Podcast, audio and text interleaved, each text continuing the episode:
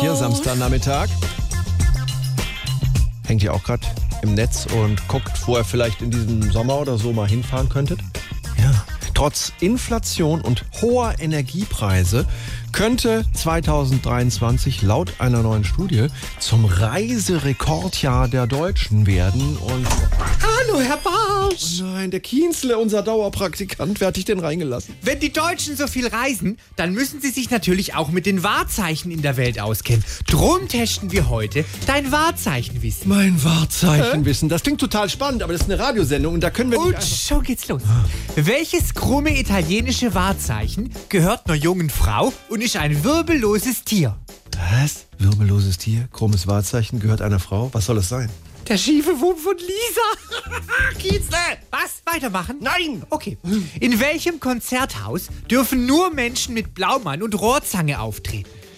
Konzerthaus, Menschen mit Blaumann und Rohrzange, wo sollen die auftreten? In der Dresdner Klempneroper. Ah, Klempner-Oper, Klempner-Oper. Schön, dass wir es geklärt haben. Dann kannst du vielleicht da, da draußen jetzt das Druckerpapier nach... Bap, bap, bap, bap, bap. Welches bekannte Berliner Wahrzeichen kann wahnsinnig gut hören? Welches Berliner Wahrzeichen kann wahnsinnig gut hören? Das ist das Brandenburger Ohr.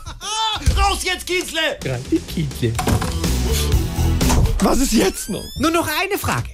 Wo machen sich Paare den Heiratsantrag, die sich mit dem Partner nicht so wirklich sicher sind? Vor welchem Wahrzeichen machen die sich den Heiratsantrag, wenn sie nicht ganz sicher sind? In Paris vom Zweifelturm. Schau! Tschüss. SWR 3